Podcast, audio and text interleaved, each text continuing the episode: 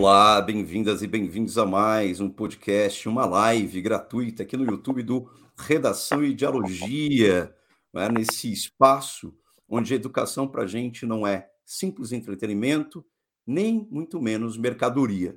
Estamos aqui junto para conversar com os nossos queridos, já famosos aqui, né? os nossos técnicos em correção de redação e com vocês, Bom, bom dia, Pedro Rodrigues, bom dia, Anderson Tonângelo, como vai vocês por aí? Pedro Rodrigues está lá encapotado. Seis graus por aí, Pedro Rodrigues, na zona sul de São Paulo? Seis graus na zona sul e mil graus na live do Redação Dialogia. Mil grau. Bom dia, Fabrício, bom dia, Anderson, bom dia para você que nos ouve, para você que nos assiste, porque além do YouTube, estamos onde? No Spotify, é óbvio que estamos no Spotify. Redação de Elogia é live e é podcast. E nos nossos podcasts tem análise de tema? Tem análise de tema. Tem entrevista com aprovados nas maiores faculdades do país, nos cursos mais concorridos? Tem também. Tem entrevista com especialista em obra literária? Tem entrevista com especialista em educação e, e métodos de estudo? Tem também. Então, o que você vai fazer? Vai ficar aqui com a gente nesse sextou e vai entrar lá no Spotify, ouvir tudo que tem, porque é muito conteúdo, e vai voltar para cá porque tem mais. Tem mais. E Fabrício César de Oliveira, é preciso sanar uma dúvida. Eu ouvi um boato, mas é boato. Anderson Antonângelo está de prova. Boato de que os professores do Redação de Elogia gostam tanto de literatura que eles estão pensando em falar disso numa certa periodicidade. Isso é boato? É fato ou é fake? É fato ou é fake? Momento ah. da revelação. Pedro, claro que é fato, né? A gente adora literatura, a literatura é fundamental para a gente aumentar o nosso escopo cultural, né? nosso repertório para os vestibulares que estão por aí. E a gente vai começar a fazer, sim, conversas, diálogos. Na sexta, provavelmente, né, com Anderson Tonangelo e os outros convidados, Mário Pontieri e muita gente importante para falar de literatura. A gente vai falar de Conceição Evaristo, que nos próximos vestibulares vai cair, a gente vai falar de Carolina Maria de Jesus, entre outros grandes escritores e outras grandes escritoras, para ficar aqui no YouTube e também no Spotify. Então é fato, Pedro Rodrigues, nada de fake aqui. Em redação não se pode usar fake, meu caro. Apenas para argumentar ou contra-argumentar, mas é tudo fato. Anderson Tonângelo, é contigo. E aí, como que tá Portugal? Tá frio também como aqui ou tá de boa? Leve, Agora, de camiseta aí. Eu tô, eu tô de camiseta só para ser educado aqui na nossa live, porque tava de regata até agora há pouco. Rapaz, tá um calor aqui que vocês não têm ideia. Ah, eu tô no oposto do Pedro agora aí, né? Tô, tô aqui suando. Mas ah, bom dia, Fabrício, bom dia, Pedro.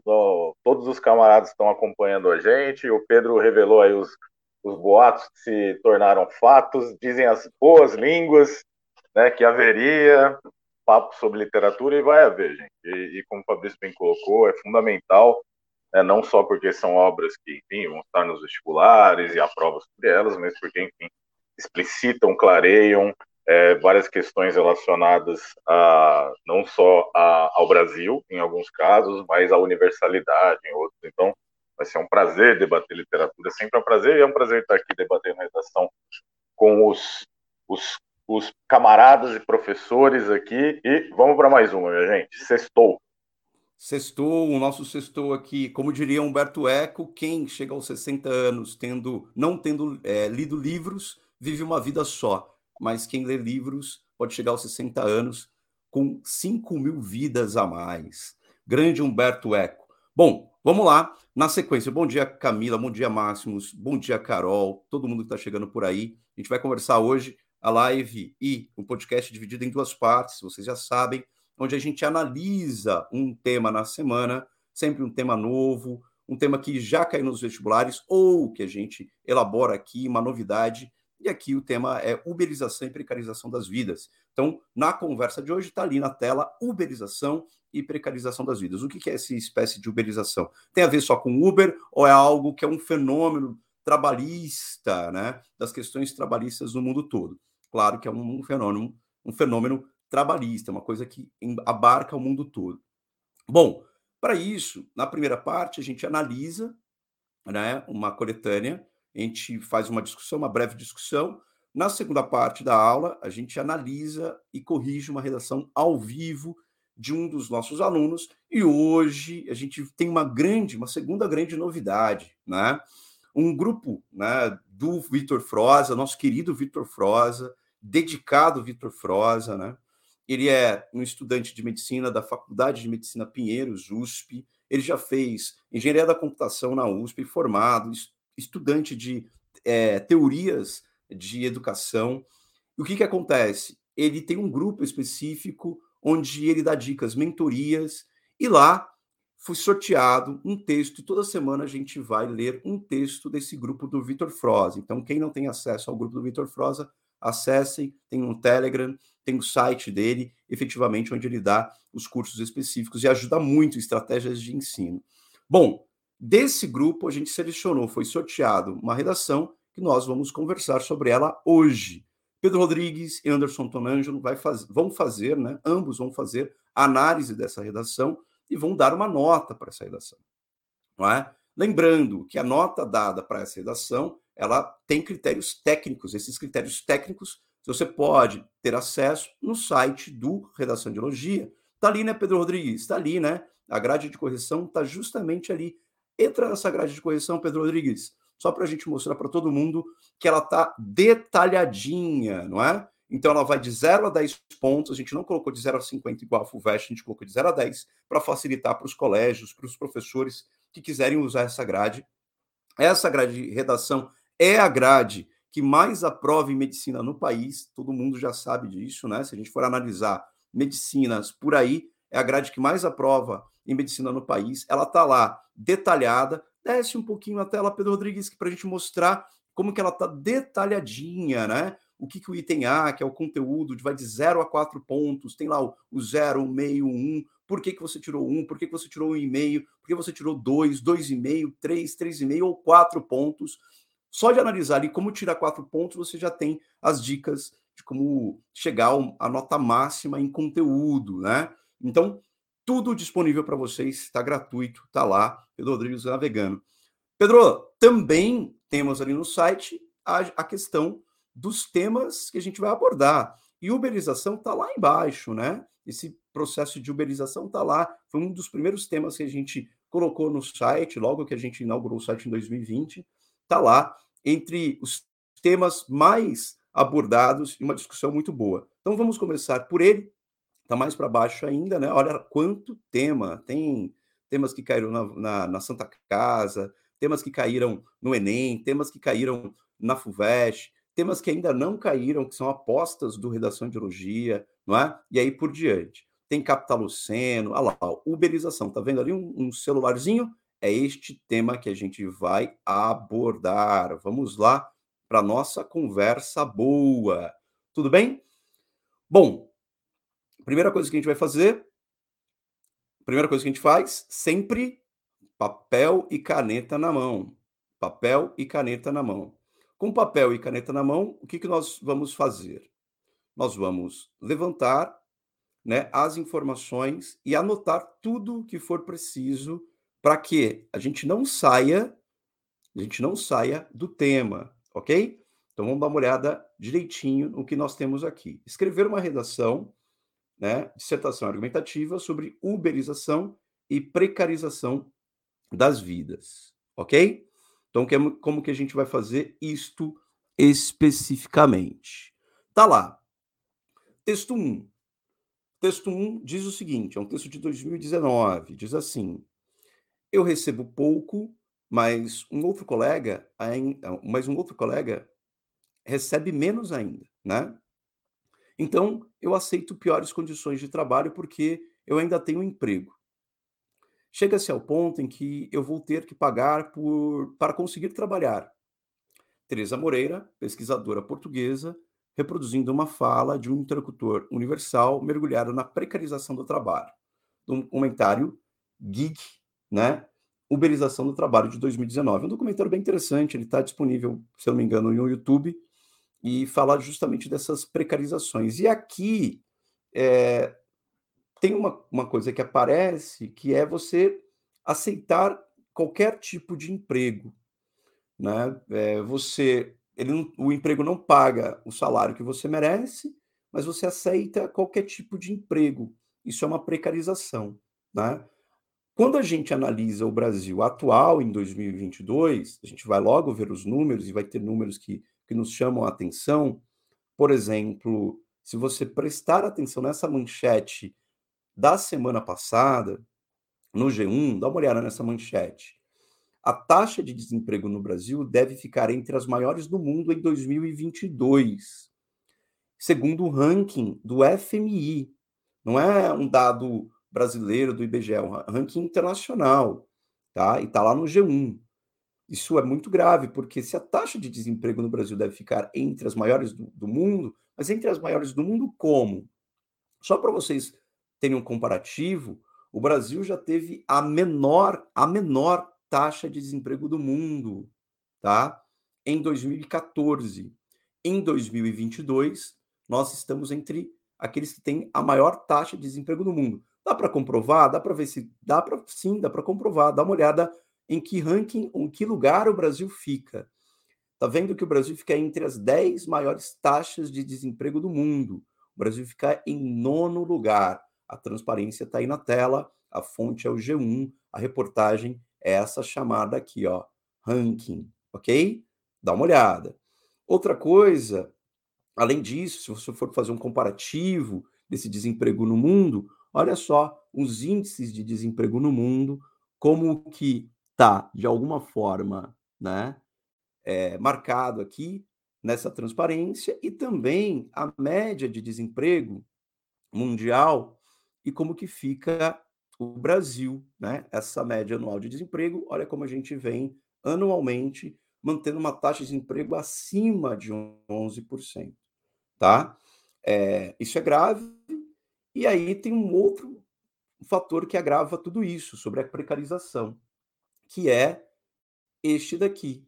No Brasil, 40% dos jovens com ensino superior não têm emprego qualificado. Quando a gente fala de não ter emprego qualificado, a gente está falando de precarização do trabalho. Eles não trabalham com aquilo que são qualificados para fazer, não é? Daqui a pouco o Pedro Rodrigues vai trazer mais informações da CNN, a gente conversa sobre isso. Vamos lá para a coletânea. E a coletânea, o que, que a coletânea diz para a gente? Vamos lá. Texto 2. A exploração da cultura digital durante o século XXI revigorou os mais importantes ideais emancipatórios, combalidos pela queda do Muro de Berlim as pessoas e as comunidades passaram ou passariam a dispor dos meios técnicos que lhes permitiriam estabelecer comunicação direta com uma, umas com as outras. A informação, os bens e os serviços poderiam ser oferecidos de forma eficiente sem que as condições objetivas de, de sua produção estivessem nas mãos de grandes empresas. O mantra da teoria microeconomia e microeconômica, segundo o qual eficiência supõe concentração de recursos, parecia desmentido pela comunicação em rede. E, mais ainda, pelo surgimento dos smartphones e de equipamentos como as impressoras em três dimensões e as máquinas de corte a laser. Dispositivos eletrônicos, com poder cada vez maior, estavam nas mãos das pessoas e operavam em rede as bases materiais para a transição do reino da necessidade para o de liberdade pareciam assegurados. Interessantíssima essa introdução aqui, porque vai lembrar de um outro tema importante que nós já abordamos aqui, sobre a questão da revolução técnico-científica informacional e justamente uma, uma revolução chamada Revolução 4.0, que é utilizada a inteligência artificial, não é? Essa inteligência artificial que vai tirar muitos empregos que, que existem. A gente já discutiu sobre isso aqui no Redação de Elogia, sobre a inteligência artificial. Tem live gravada sobre isso. Bom, e aí vai ter toda uma análise. A gente pode descer esse texto, ele vai ser um texto um pouco mais longo, porque ele tem toda uma análise da conjuntura atual, histórica atual, mas é o prefácio do livro A Uberização, a Nova Onda do Trabalho, precarizado, do Ricardo Abramovay. É um ótimo livro e esse prefácio já apresenta alguns dados que são importantes, não é? Vai falar como que as, o trabalho e a vida anda precarizada e a gente vai ler aqui um trechinho. A ideia de que se eu precisar de algo, posso contar com a ajuda dos outros e que isso vai gerar sentimentos e práticas de reciprocidade, acabou se convertendo na oferta generalizada de trabalhos mal pagos e sem qualquer segurança previdenciária. Esse é um dos pontos centrais que a gente pode abordar. É? Falando de trabalho uberizado, está falando de trabalho sem garantias trabalhistas. Sem o quê? Sem seguros, né? Por exemplo, sem seguro de vida, sem é, plano de saúde, sem décimo terceiro, sem fundo de garantia e sem férias. E aí fica muito ruim de você pegar um Uber, por exemplo, quando a gente fala de uberização, a gente está falando de, de sem leis trabalhistas para vários ramos do trabalho, ok? Mas quando você vai trabalhar no Uber, o que, que você faz? Você pode usar o seu carro, a Uber não te dá o carro, você pode alugar um carro, efetivamente. E aí você já sai de casa pagando para trabalhar, não é? Você tem que colocar gasolina nesse carro, a gasolina não está barata, e aí a gente vai vendo o processo de precarização cada vez mais se adensando. Pedro Rodrigues, mais adiante, no texto 3, a coletânea ela vai justamente, ela é extensa para a gente ter abordagem, tem escopo, né? E aí o texto 3 está lá no jornal É o País, é, entre junho e setembro deste ano, que no caso aqui, a taxa de informalidade da população ocupada bateu recorde da série iniciada em 2012, chegando a 41,4% dos trabalhadores, ou seja, a cada 10 trabalhadores, seis têm ocupação precarizada. Segundo a gerente, o número de brasileiros que trabalham como ambulantes informais vendendo alimentos foi um dos que mais aumentou nos últimos tempos. Entre o segundo trimestre de 2015 e o segundo trimestre de 2019, o número desses ambulantes cresceu 510%, subindo de 78,4 mil para 478 mil pessoas. Esse texto é um texto de 2019 também. Se a gente for comparar 2019 com 2022, vale muito a pena esse comparativo. Você pegar essa coletânea e pesquisar para ver os números de 2021, 2022, fazendo um comparativo como isso pode ter aumentado, não é? E aqui é o processo de uberização, ok? Então essa taxa de informalidade bateu recordes e tá, vem batendo cada vez mais recordes. Ela está em torno hoje de 49% dos trabalhadores, tá? Em 2022. Depois dá uma analisadinha nesse ponto que é um ponto crucial. O texto 4, a gente vai também, estava no jornal É o País, o texto 3. O texto 4, vamos lá para o texto 4 para a gente só observar aqui alguns dados, para a gente já ir para a análise da correção, né? A gente tem que analisar alguns pontos. Feito aqui, quantas vezes você comprou qualquer coisa na rua e lhe limparam os vidros do carro enquanto aguardava em um semáforo? Veja qual, seja qual for a resposta, a probabilidade de que tenha visto pessoas ganhando a vida nas ruas da América Latina é muito alta. O número de trabalhadores informais é gigantesco, nada menos que quase a metade da força trabalhadora da região, ou 130 milhões de pessoas. Pese a que a informalidade caiu significativamente de é, 65% em 2000 para 47% hoje. O cenário não deixa de ser preocupante. Essa situação implica, além de uma menor arrecadação de impostos, uma taxa para a produtividade dos países, que, a grosso destes trabalhadores, não contribuem com o sistema de pensões, estão desprotegidos. Que é o ponto central. Eles não contribuem para o sistema de pensões, né, previdenciário, e estão desprotegidos. Por exemplo, caso qualquer eventualidade médica aconteça. Aqui esse número é um número de, da América Latina, tá, gente? Então, vamos ampliar, vamos sair um pouco do Brasil e vamos pensar América Latina. Tem países da América Central, só para vocês terem uma ideia, tem países da América Central que a taxa de desemprego chega a 70% da América Central, tá? Os países com menor taxa de desemprego no, no, entre os anos de 2014 a 2016, 19 ali, foram Colômbia e Brasil, tá?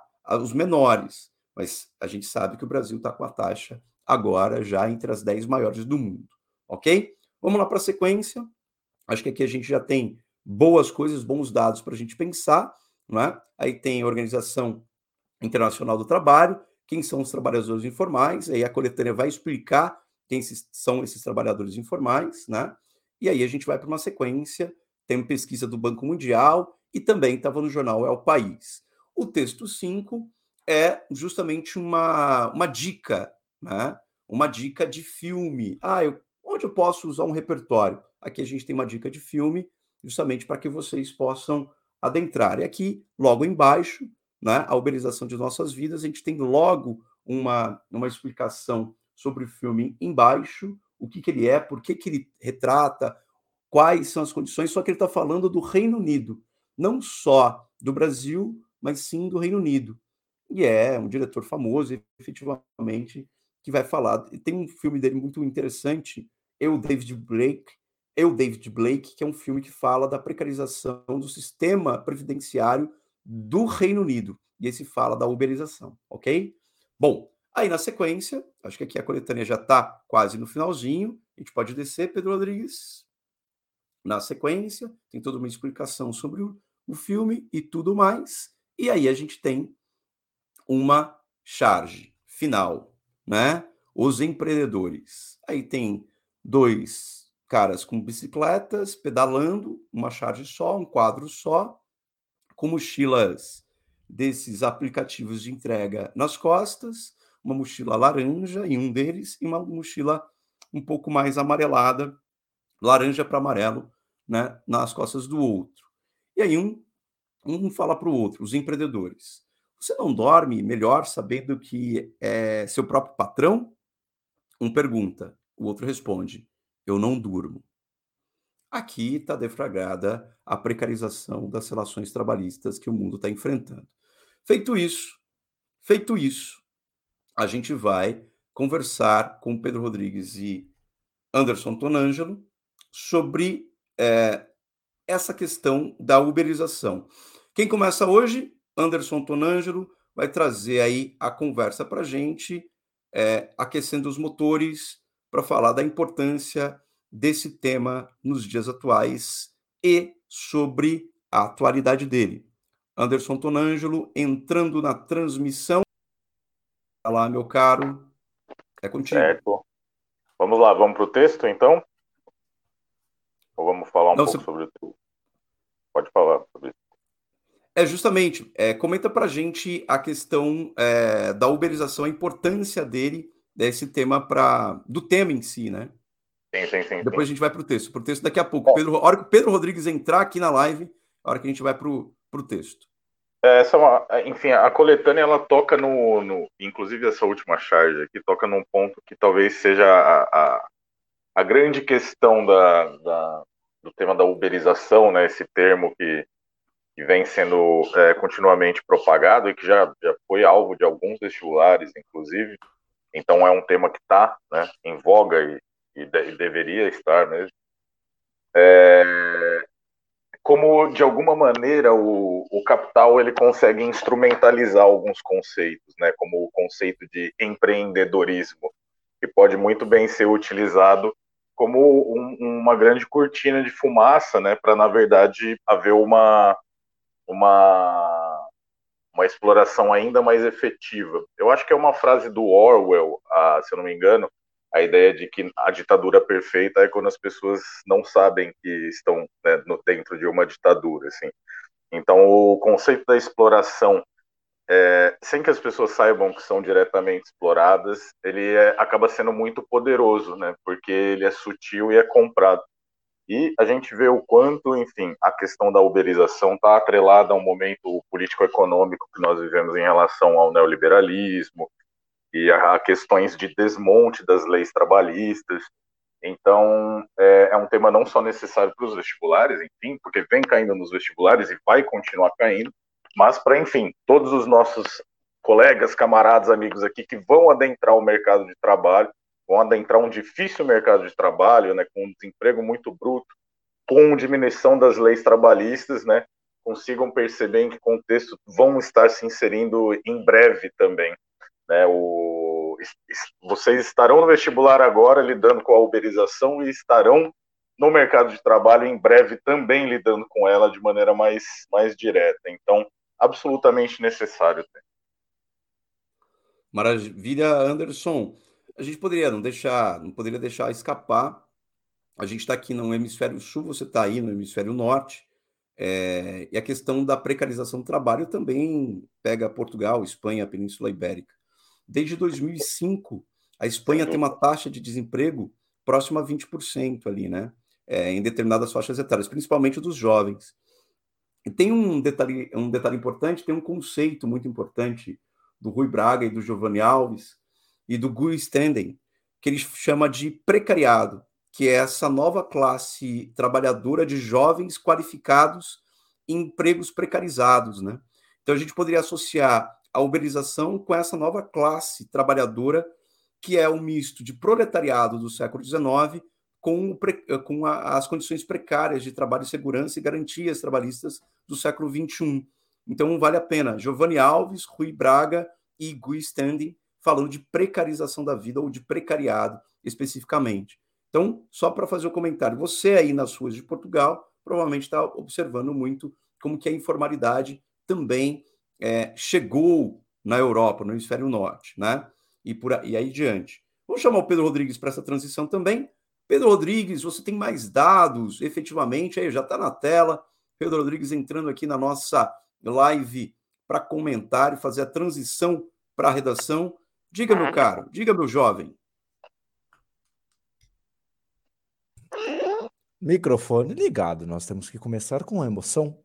É preciso começar com emoção. Essa live está muito quieta, está muito parada. Uh, Bem, hoje o comentário será um tanto mais preciso, porque o tema já foi abrangentemente explorado e definido pelos meus colegas antes de mim. É apenas uma ponderação. A CNN, a partir da, do dado da PNAD contínua trimestral, um dado do IBGE, registrou aqui a taxa de desemprego por nível de escolaridade. O que chama atenção é a partir do ensino médio incompleto. E por que isso chama atenção? Vejam só. No, com o ensino médio incompleto, a taxa de desemprego é de 18,4%. Já com o ensino superior completo, a taxa de desemprego é de 5,2%. Isso significa, na prática, meus amigos, minhas amigas, que no Brasil de hoje, com o ensino superior completo, você, nós, temos três vezes mais chances de não estarmos de não estarmos desempregados do que uma pessoa com ensino superior, do, do que uma pessoa com ensino médio incompleto. E não somente.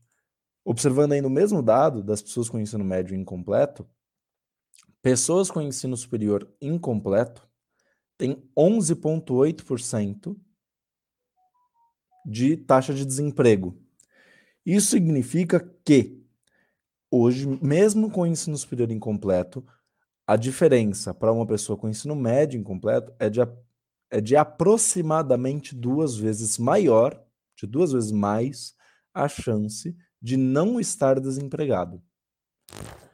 No entanto, quando nós observamos, por exemplo, por exemplo, este dado do G1, que separa a variação no número de ocupados por nível de escolaridade em 2019 e 2020 por anos de estudo, nós vemos uma variação que não reflete exatamente essa situação. Vou dar um zoom aqui, vai ficar mais fácil. Vejam bem, de até três anos, houve uma variação, nem 2019, houve a variação de menos 2,2%. Já em 2020, o ano da pandemia, houve uma variação de menos 20% no número de ocupados entre aqueles que têm até 3 anos de estudo. Já entre aqueles que têm 15 anos ou mais, a variação foi positiva, o que é mais ou menos coerente com o dado que nós vimos na CNN. O que isso significa, que isso, como isso se atrela ao tema da uberização? Isso se atrela na medida em que pessoas, mesmo com o ensino superior completo, não têm certeza de estarem empregadas hoje. E é mais possível, dada a, dadas as taxas de desemprego, se encaixem em empregos informais e não apenas empregos precarizados, empregos sem vínculo empregatício e, como bem colocou Fabrício, sem qualquer seguridade social, seja ela previdenciária, seja em relação aos riscos de trabalho. E é importante a gente debater isso porque só é possível que se instaure numa sociedade uma, um estado de uberização dos trabalhos, do emprego, das relações de trabalho, uma sociedade em que a taxa de desemprego é alta, em que o ensino superior é, querendo ou não, um ensino que não é acessível para todo mundo. Temos uma grande massa, uma grande quantidade de pessoas hoje passando fome, em estado de pobreza. Nós já debatemos isso também. O Brasil voltou ao mapa da fome no governo Bolsonaro. E daí é possível a uberização, pela necessidade. Isso só prova, encerrando, que é preciso que no Brasil nós tenhamos uma política social mais forte, abrangente e minuciosa para dar conta e dar condições de subsistência para as pessoas, estando elas empregadas ou não. E aqui um último contraponto. Nos Estados Unidos aconteceu um fenômeno interessante. O governo Biden ele instaurou medidas de segurança social durante a pandemia. O que, que começou a acontecer lá? Demissões em massa. Mas não das empresas. Os funcionários das empresas estadunidenses passaram a fazer fila para se demitir, porque, uma vez com a renda mínima, eles não precisavam mais submeter as condições de trabalho que se submetiam, que eram condições abusivas e exploratórias que não condiziam com as atividades que, ela, que eles exerciam. Isso atesta a necessidade de uma política social bem estruturada e com a abrangência para uma população de mais de 200 milhões de pessoas. Boa, Pedro Rodrigues, bom dado aí, né? Estados Unidos também tem um evento importantíssimo que marca essa questão da uberização. O primeiro sindicato dos ex-funcionários da Amazon e funcionários da Amazon, eles falavam dessa precarização, dessa uberização tomando conta da, uma das maiores empresas do mundo, né? Uma das mais lucrativas do mundo. Como diria o Anderson Tonangelo, a questão da exploração do trabalho também está muito marcada no hemisfério norte. Bom, feito isso, a gente vai agora para a nossa transição para a redação. A gente vai analisar uma redação aqui ao vivo, não é? escolhida pelo Vitor Froza, e agora a responsabilidade é nossa, totalmente nossa, para analisar isso em detalhes técnicos apurados. Pedro Rodrigues vai colocar na tela para a gente, vai começar essa análise. A redação está aqui, bonita, linda, querida. Aqui a gente vai fazer com todo carinho, mas também com critérios técnicos, não subjetivos. Técnicos. Todo vestibular tem dois corretores no mínimo. Todo vestibular tem dois corretores no mínimo. Isto é Enem, isso é FUVEST, isso é VUNESP. No mínimo. Aqui a gente vai fazer esse paralelo. Pedro Rodrigues vai fazer a análise dele e também o, o nosso querido Anderson Tonangelo vai fazer a análise dele. E aí, apontando os pontos cruciais. E aqui eu chego também para acrescentar as notas. Então, todo carinho, todo cuidado, critérios técnicos é com vocês. Sobre o tema, esta redação, vamos a ela. Seu microfone, Pedro Rodrigues. Grande Pedro Rodrigues, o microfone está fechado. É contigo. Mais uma vez, fale. estou aqui com o meu companheiro Anderson Tonangelo e hoje talvez uma novidade, já que falamos de grade, nós retomaremos aquela prática tão gostosa de irmos à grade e vermos, afinal de contas, que no, o que diz a nota sobre o texto e o que diz o texto sobre a nota. Anderson, aquele bate-bola de sempre, a gente lê e já comenta, é isto mesmo? Então, Maravilha, já sinalizou o homem aqui. Então, bora. Sobre a perspectiva, titereiros do capital. Titereiros do capital. O títere, se não me falha a memória, ele é uma função que está ligada ao uso de marionetes. Então, de uma certa forma, há proposta aqui uma metáfora é, não evidente, de que há aqueles que manipulam, manipulam algo. Nós podemos entender que sejam os manipuladores pertencentes ao capital, ou seriam ainda os manipuladores que manipulam o capital e aquilo que a ele se liga? É uma metáfora que, no título, sem maior contextualização, é uma metáfora polissêmica. Dá para pensarmos em vários caminhos de interpretação. Eu acho que é um título bastante provocativo, né, Anderson?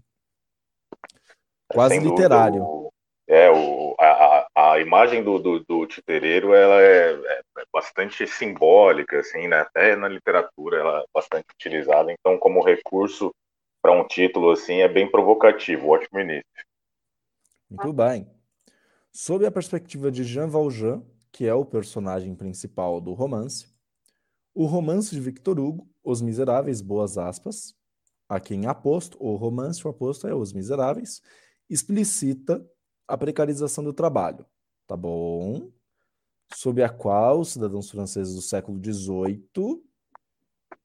Aqui a gente já começa a desconfiar um pouquinho, porque a obra é, foi publicada, salvo engano, no século XIX, ali por volta de 1860, algo em torno. Então a gente pode questionar a princípio. Explicita sobre a qual os cidadãos do século XVIII eram expostos em detrimento da manutenção de uma monarquia absolutista. Tudo bem, até aqui, de fato, tínhamos tido, no entanto, a Revolução Francesa no século XIX, mas vale a pena pensar que um artista ele não retrata necessariamente e somente o seu próprio tempo. Ele também está apto a retratar tempos passados. Aqui, Anderson, algum comentário a respeito dessa primeira contextualização?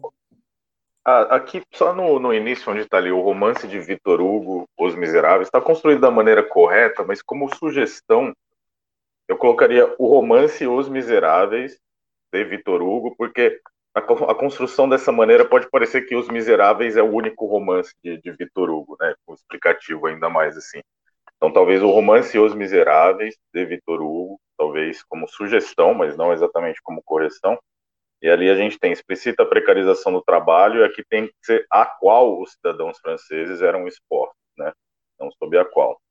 Então, a qual eles eram expostos. Eram expostos a algo, então a qual os cidadãos eram expostos, mas de resto, ok.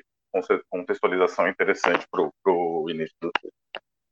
Perfeito. É, aqui, de fato, o aposto, embora ele não seja linguisticamente incorreto, ele acaba violando, de certa forma, a coerência externa, porque o Victor Hugo não tem apenas este romance, tem outras obras publicadas. Sob a ótica do capital, o antigo regime pode ser associado ao mercado financeiro. Tá aqui quando ele coloca com letras iniciais maiúsculas, fica bem esquisito, porque dá a entender que seria um tempo histórico, um período histórico, algo como ditadura militar, por exemplo, quando nós estamos falando de Brasil, e fica bem esquisito, dá uma certa imprecisão, dá um, um, um sentido de imprecisão histórica aqui, não fica muito claro. Talvez fosse o caso disso. Sob a ótica do capital, o absolutismo pode ser associado ao mercado financeiro e a ostentação de um modelo econômico voltado para o abuso do empregado assim permanece. No máximo. Mas mesmo assim não fica bem claro se trata do regime absolutista. Talvez fosse o caso dele trocar, agora pensando, no período anterior, a palavra monarquia absolutista por regime absolutista. E aí haveria uma correção lexical interessante de retomada. O antigo regime. De que regime estamos falando? Qual é esse antigo? O regime monarquia, o regime absolutista, que foi o sinalizado antes. Né?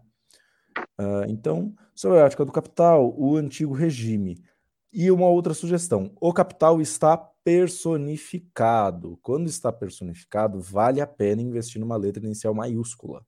É uma recomendação, gramática se, uma recomendação gramatical que se coloca para deixar mais claro que não se está mais falando do capital em termos comuns, como um capital inicial, por exemplo, próprio de uma empresa, mas sendo capital como entidade.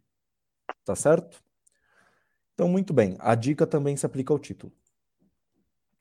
O antigo regime pode ser associado ao mercado financeiro e à sustentação de um modelo econômico voltado para o abuso do empregado.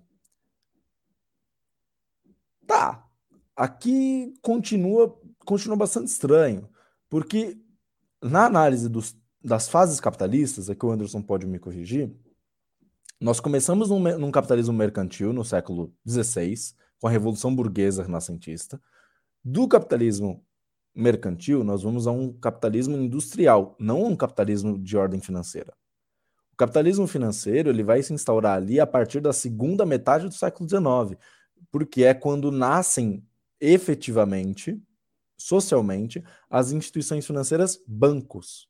E aí o núcleo econômico sai de um núcleo de transformação de matéria-prima para um núcleo de circulação e investimento de finanças, que é o que vai conduzir, dada a, em, seu, a, em seu termo, ao crash de 29, que é justamente aquela quebradeira que se dá na, na Bolsa de Valores de Nova York. Então, assim, meu caro Anderson Tanangelo, tá esquisito do ponto de vista histórico isso aqui, não tá não? É, eu vou eu, eu tenho a mesma impressão que você, Pedro. Eu também, enfim, eu também não sou o especialista em história aqui, mas pelo que eu conheço, me parece que é um, um, um salto um bocado pretencioso, assim, pelo menos por enquanto, essa comparação. Mas ok, né? Vamos ver como ela se desenvolve, mas acho também como, premi, como pressuposto, como os pressupostos aqui dessa comparação tem algumas inconsistências que precisam ser um pouco né, desenvolvidas. Perfeito. Aqui, para solucionar, seria justamente você trocar. Pode ser associado ao progresso industrial, já que você está falando do, do século XVIII, algo do gênero. Que você associasse nesses termos, acho que eu entendo que ficaria mais preciso. É. Bem, seguimos aqui então. A sustentação de um modelo econômico voltado para o abuso do empregado, assim permanece. Tudo bem. O uso do assim entre vírgulas costuma sinalizar uma relação consecutiva ou conclusiva. Então a gente poderia substituir e a sustentação de modelo econômico voltado para o abuso do empregado desta forma permanece. Talvez fosse o caso de substituir a ordem, de inverter a ordem. O abuso do empregado permanece assim. E aí, assim como? Desta forma que é explicada em seguida. Ao cercear direitos trabalhistas, como tentativa de aumentar os lucros, as empresas optam pela exploração do usuário. Usuário do quê, né? Aqui a gente já, já ficou meio perdidão. Porque ao cercear direitos trabalhistas, o que se supõe é que existe um trabalho, existe um trabalhador e existe um para quem se trabalha, um empregador. Ok? O usuário aqui é novidade. Porque para o usuário a gente tem que pensar, ou pensando naquela crítica do dilema das redes, as redes sociais, ou geralmente, pelo menos, o, uma droga, um álcool, algo do gênero. Usuário do trabalho me parece uma imprecisão lexical. Talvez fosse o caso, as empresas optam pela exploração do trabalhador. E aí coeso a ideia dos direitos trabalhistas, a qual é fantasiada pela narrativa da uberização, baseada em um trabalho sem patrões. Tá. Vamos com calma. Primeiro que a qual é fantasiada é fantasiada a exploração pela narrativa. Talvez não seja o caso de fantasiada pela narrativa, porque não é bem a narrativa que fantasia, mas a gente pode podemos dizer que é fantasiada na narrativa da uberização, porque se a narrativa é uma história e dentro dela é que se elabora uma certa fantasia. Ou ainda é fantasiada por meio da narrativa da uberização, baseada esta sim em um trabalho sem patrões. O curioso aqui é que também é mais ou menos. A uberização não está só ligada a um trabalho sem patrões, mas ela está especialmente ligada a uma ideia de trabalho cujo patrão é o próprio trabalhador. Não é a ausência de patrão, mas é o deslocamento da atividade de gerenciamento do trabalho, que é própria do empregador, para aquele que executa o trabalho e passa a exercer dupla função que é esse o dilema da uberização. Você passa a ter de gerenciar o seu horário de trabalho, você passa a ter de gerenciar os seus custos, o gerenciar os seus lucros, a sua receita e lidar com tudo isso sozinho, mesmo que o seu trabalho beneficie um terceiro. No caso da uberização, a Uber, a plataforma. Anderson Tonângelo, é isso mesmo? Falta? Tem algo a mais que a gente poderia que nós poderíamos modificar, sugerir, melhorar nesse texto até aqui? Não, até as anotações que eu fiz aqui são exatamente os pontos que você trouxe, Pedro. Me incomodou um pouco o termo usuário ficar um pouco solto, né? Sem, sem referente ali. exatamente fantasiada pela narrativa pode ser melhorado também para não criar né, uma, uma, ambiguidade aqui. E, enfim, aqui nada a acrescentar sobre o teu comentário. Perfeito. Para uma compreensão mais profunda sobre essa temática, boa vírgula, é necessário discorrer sobre a precarização das vidas. Olha, beleza, é necessário discorrer sobre a precarização das vidas. A provocação que se pode fazer é o trabalho, aqui, pensando num, no brasileiro médio, num, num brasileiro médio aqui, que, ainda que ele trabalhe, ele trabalha e estuda, no mínimo podemos, podemos dizer que o trabalho é uma das atividades. Então ele teria a, o, o, momento da, do convívio familiar, o momento do estudo, o momento do trabalho. Mesmo nessa tripartição, a, o trabalho é uma parte da vida, não é a vida em si. Então, podemos questionar: precarizar o trabalho leva a uma precarização da vida? Significa isto? Eu acho que é essa a tese sobre a qual o texto deve argumentar. Bem, em um primeiro momento, é possível pontuar o termo uberização como instrumento de controle dos indivíduos afetados pela classe dominante.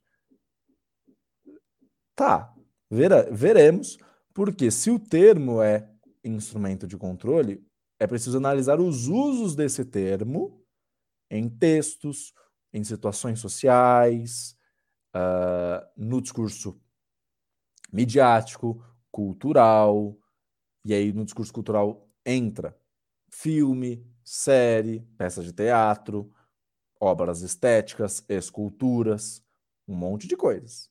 Vamos ver se é essa análise desenvolvida. Nesse sentido, estrutura-se tudo bem? Um quadro de exploração, já que, faltou a vírgula, enquanto o subordinado se vê, porque está dentro de uma oração subordinada, o enquanto já analisou, que enquanto o subordinado se vê obrigado a aceitar péssimas condições de trabalho, essa vírgula está correta, então só faltou aqui mesmo, em razão do cenário de crise, inúmeras empresas como a Uber faturam com a venda de suas missões ilusórias e predatórias. Poderia explicar que missões são essas, né? Como assim? Que missões? Não, não sei. Vocês estão apresentando a Uber agora. E um detalhe: Uber é nome próprio, não é nome comum. Ainda que ele tenha uma origem estrangeira, não se colocam aspas duplas em nomes próprios. Não se colocam. Então, como a Uber faturam com a, a venda de suas missões ilusórias e predatórias. Ok, aqui nós notamos que, de fato, a redação mirou em analisar os usos do termo como instrumento de controle e terminou analisando o fato e não o, não o termo. Né, Anderson? Houve, parece, um, um descolamento aqui entre a proposição feita inicialmente e a análise feita para justificar ela. Sim, concordo com você, Pedro. É, vamos, vamos, ver como o texto se desenvolve, mas por enquanto existe um, há um, um aspecto coesivo que está um pouco é, ainda revelia. Aqui. Queria só chamar atenção para a elaboração ali no início, quando se falar é possível pontuar o termo uberização como instrumento de controle dos indivíduos afetados pela classe dominante. Essa construção cria uma certa ambiguidade também. O instrumento de controle dos indivíduos são dos indivíduos afetados pela classe dominante, os indivíduos afetados pela classe dominante controlam ou são controlados. Esse o instrumento Boa. de controle dos indivíduos gera uma, uma leitura dupla e para um um tópico frasal isso pode criar uma uma ambiguidade potencialmente problemática para o parágrafo. Sim. Penso que uma paráfrase possível e mais clara, considerando a interpretação de que seriam os indivíduos afetados, seria: vamos trocar esse ponto ar vamos afirmar ou apresentar ou, ou evidenciar. No primeiro momento, é possível afirmar a uberização, não o termo, mas o fenômeno, a uberização como instrumento por meio do que os indivíduos afetados são controlados pela classe dominante. E aqui o afetados seria de bom tom que você esclarecesse, mesmo que por meio de uma repetição. Afetados pela uberização. Então, é possível apontar a uberização como instrumento de controle como instrumento por meio do que os indivíduos afetados por ela são controlados pela classe dominante. Seria uma paráfrase precisa e clara neste caso. Seguimos aqui. Como desdobramento, percebe-se que, para garantir o mínimo necessário para a sua sobrevivência, os trabalhadores expõem-se. Não, os trabalhadores se expõem, percebe-se que está dentro da oração subordinada. Os trabalhadores se expõem a exaustivas jornadas de trabalho, com baixas remunerações e desprotegidos de quaisquer eventualidades médicas. Haja vista que a ciranda do capital, ok, gira sob a condição de que, né, sob a condição de que a empresa preconiza, preza, tá certo, o menor número de gastos possíveis para com o empregado, a qual infringe o conceito de cidadania. Hum, não entendi. Não, não, não fica claro, porque veja, é próprio do capital, é próprio do capitalismo que o, a receita, né, ali, o número de gastos que a receita, ou seja, a entrada, o dinheiro, o dinheiro, o capital produzido seja maior do que os gastos e que os gastos sejam os menores possíveis. Mas isso não viola a lei, não viola a cidadania. Então, o que é que infringe o conceito de cidadania aqui? A empresa infringe o, o conceito de cidadania, mas ela também infringe por quê? Tem essa clareza, Anderson? Como é que você analisa esse último período do parágrafo para a gente poder seguir? Essa conexão também acho que não, não se sustenta. Por quê, né? Aliás, precisaria talvez desenvolver o conceito de cidadania para poder afirmar isso. E aqui tem uma questão que é, eu acho que o verbo infringir para um conceito talvez não seja a melhor opção. Né? Não se, o conceito ele não é fechado, colado, né? determinado por, por, por, um parágrafo e um, né? um inciso. Infringir um conceito não me parece a, a melhor construção talvez ressignifica o conceito, subverte o conceito, talvez fosse uma melhor opção, assim. E aqui eu queria só fazer a ligação dessa última parte da leitura com o que a gente viu anteriormente. Imediatamente anteriormente, eles faturam com a venda de suas missões ilusórias e predatórias. Ok, vamos considerar o ilusórias e predatórias. O que a gente tem depois é que percebe-se que para garantir o mínimo necessário para sua sobrevivência, os trabalhadores acabam se expondo a exaustiva jornada de trabalho, etc. Então, me parece que a opção né, dos trabalhadores é porque é, eles precisam o mínimo para garantir a sua sobrevivência. A gente pode associar isso à ideia de predatória ali. Então, ele fala, vou ter que me expor a isso porque é o que tem para hoje, então o predatório está ali. Mas o ilusório não foi desenvolvido. Ficou como um termo ali no meio é, que fica sugerido, mas onde que está a parte ilusória aqui? Eu consigo ver por que, que o, o, trabalhador toma essa opção pelo caráter predatório, mas o ilusório ficou, ficou subsumido ali no meio. E eu queria acrescentar um seu comentário, que ele é extremamente preciso. O seguinte, ele colocou ali, ó, enquanto subordinado, enquanto o subordinado vê-se obrigado a aceitar péssimas condições de trabalho. Me parece que essa oração temporal, já que enquanto subordinado inúmeras empresas faturam com a venda, me parece que ele está sugerindo não apenas um fato temporal, mas também um, um fato que se conecta às condições de trabalho. Por quê? Enquanto subordinado, uma vez que ele afirma isso já de início, ele parece sugerir que a uberização se dá por uma relação de subordinação previamente estabelecida entre a empresa e o empregado, entre a empresa e o sujeito. Só que ele não observa que na própria coletânea, por exemplo, é estabelecido que a uberização ela se dá a partir da existência de um vínculo entre este sujeito e esta empresa por meio do aplicativo, que é justamente o ponto central não dá para afirmar imediatamente e sem sombra de dúvida que é uma relação de subordinação em termos legais, por exemplo. Por quê? O discurso, a narrativa é: você não está subordinado a mim. Afinal de contas, você tem o controle do seu trabalho, você gerencia os custos, você gerencia a receita, o quanto você vai ganhar. E é aqui o, há uma falha na elaboração do argumento, justamente porque se você quer defender que existe essa subordinação, você precisa demonstrar ela, no meu entendimento, ou mostrar uma justificativa razoável para que se afirme ela. Não é o caso? É, realmente, eu, agora vendo pelo, pelo, pelo pressuposto da ideia de subordinado em, em relação à coletânea tal, talvez tenha ficado um pouco descolado né, da, da do, do, do, debate aqui. Então, esse subordinado acaba estabelecendo uma relação que entra um pouco em conflito com a ideia que a coletânea apresenta. É, talvez fosse o caso dele defender isso como tese. Que, que a uberização é, não seria eticamente defensável, porque, por quê? Numa relação de empre... uma relação empregatícia, numa relação de emprego, deve haver uma relação de subordinação em que haja partidas e contrapartidas entre empregado e, com... e empregador.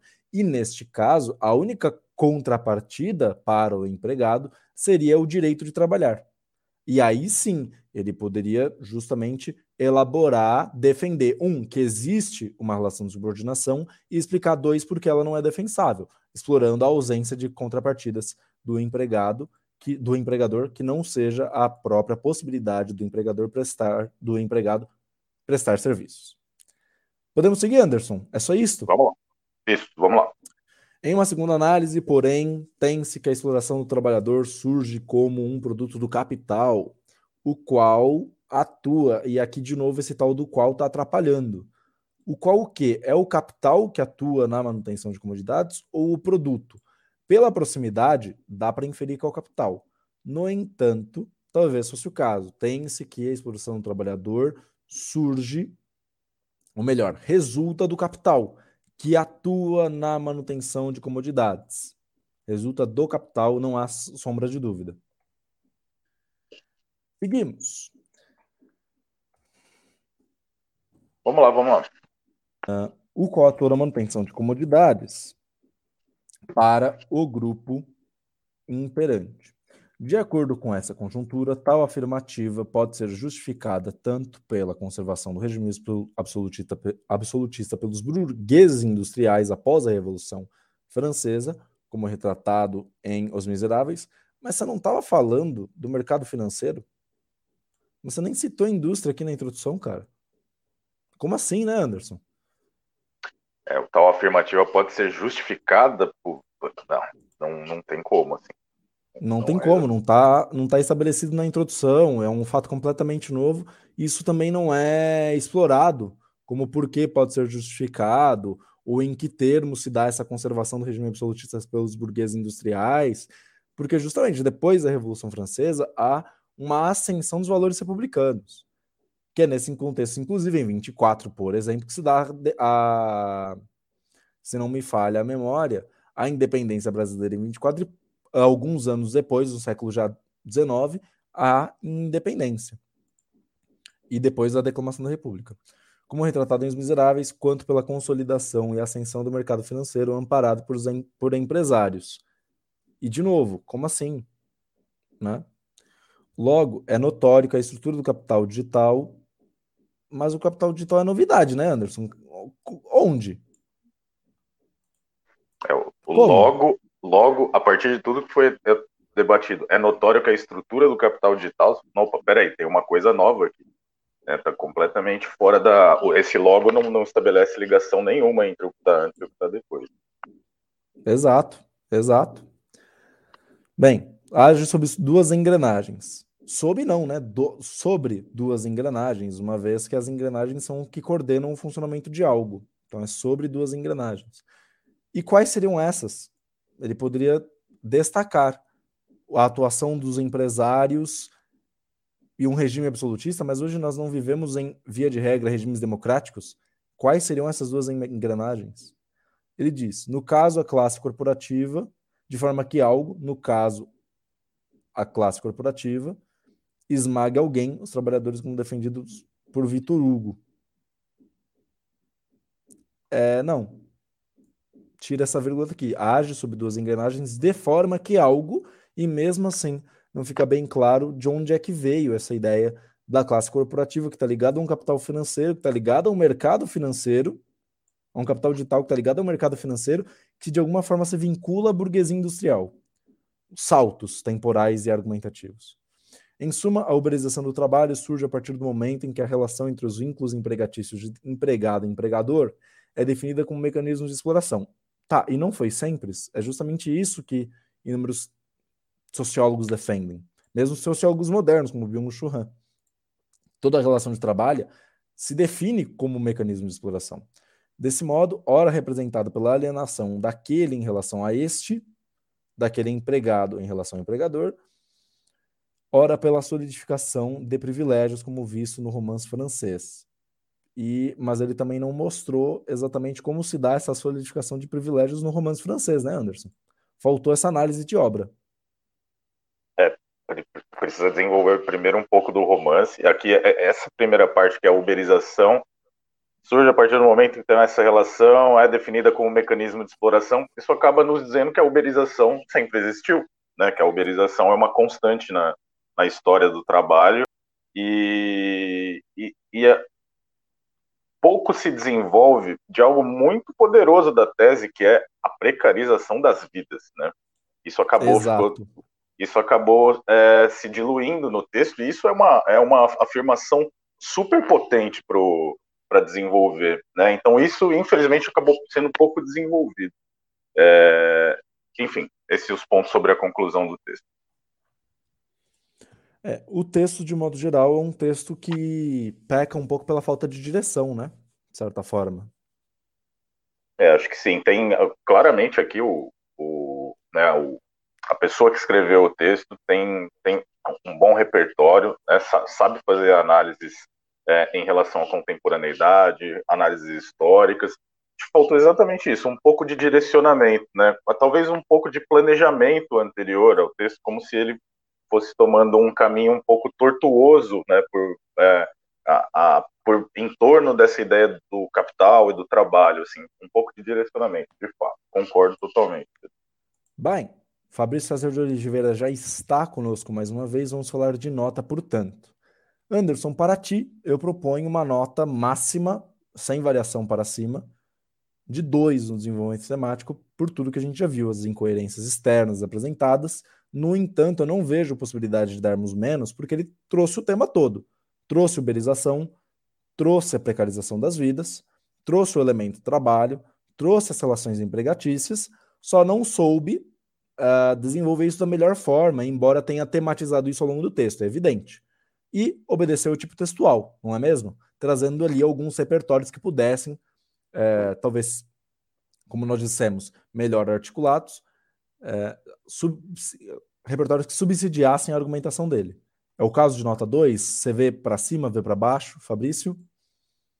Eu, na minha leitura com a grade aqui, seria exatamente o 2 que eu ia sugerir mesmo também. Então, tô, tô contigo, né? Perfeito.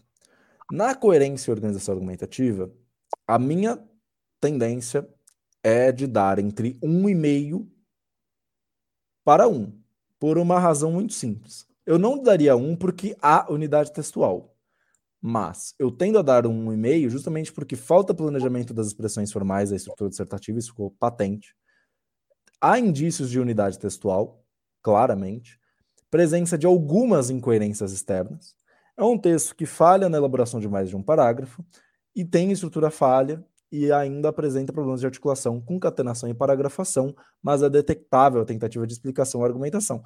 É um texto, eu diria que é prototípico do nível 1,5 da nossa grade em termos de coerência e organização argumentativa, não é? Sim, para mim também. 1,5 atende totalmente a, a, aos tópicos do 1,5, não variaria disso. Perfeito.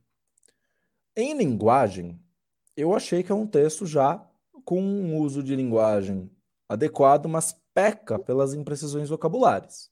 No entanto, as imprecisões vocabulares não chegam a criar é, problemas de ordem da norma culta, de ordem de violação da norma culta no texto. Há problemas de colocação pronominal, vírgulas que sobram, mas de maneira geral eu acho que é um texto com bom uso da norma culta e poucos desvios ortográficos. Um texto nota 2 no nosso descritor, sem variação também.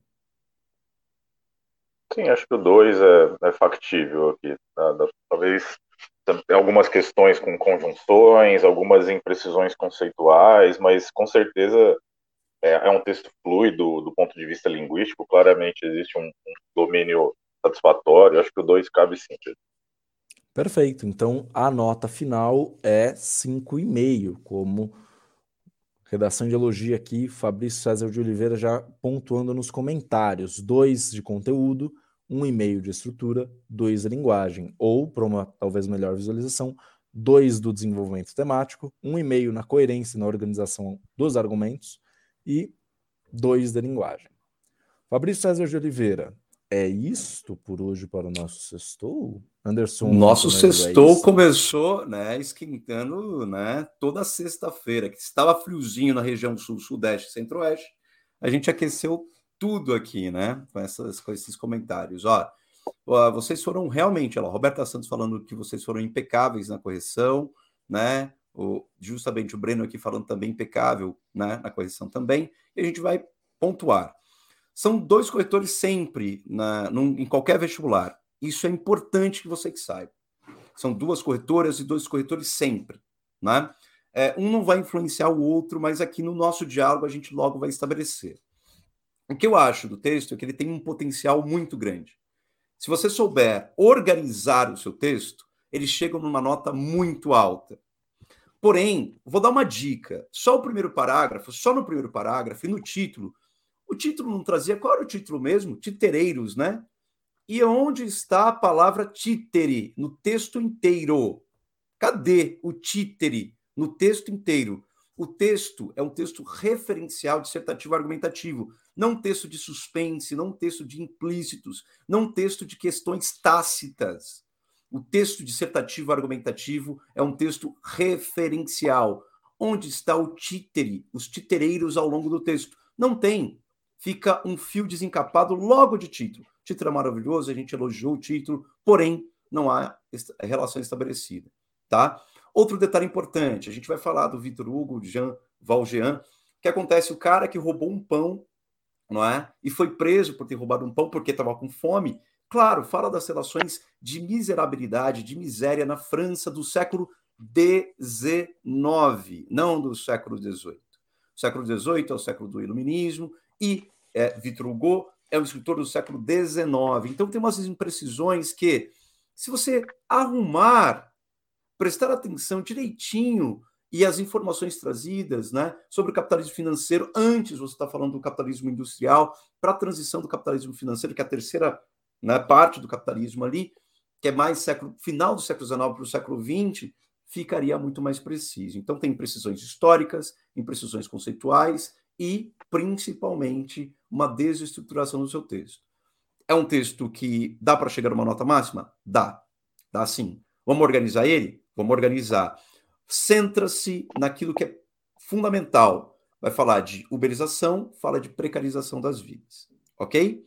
É isso, senhores. Meu comentário, eh, acho justa a nota de vocês. Para mim, variaria entre 5,5 e 6 pontos no máximo. Talvez em linguagem, em talvez em linguagem, um 2,5 eu daria. Mas isso aí são três corretores, não é?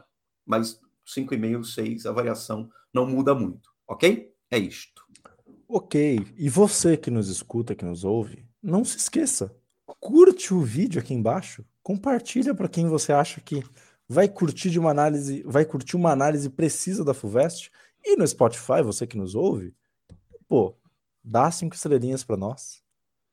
Ajuda esse podcast, esse conteúdo, se você gostou, a chegar a outras pessoas que dele possam usufruir. Para mim, é isso também, Fabio César de Oliveira e Anderson Tonângelo. Eu me despeço de vocês e de vocês que nos ouvem, que nos assistem, e desejo-lhes uma ótima semana e até o sextou literário. Sextou dialógico? Não sabemos, não sabemos, mas até semana que vem. Abraço a todos e bom fim de semana, meus caros. Aproveitem bem. É isto, queridas e queridos, é isto. Toda semana, redação não é uma arte fácil, é muito trabalhosa, tem que escrever semanalmente mesmo, tem que ler muito. Educação não é brincadeira, educação não é mercadoria, educação não é entretenimento, não é espetáculo. a gente vai na precisão. A gente quer que vocês sejam aprovados nas melhores faculdades do país. E aqui o ensino é gratuito, está disponível para vocês no YouTube e no Spotify. É de vocês, é tudo para vocês, tá de graça, tá bom? Abraço, de forma séria. Tchau, tchau.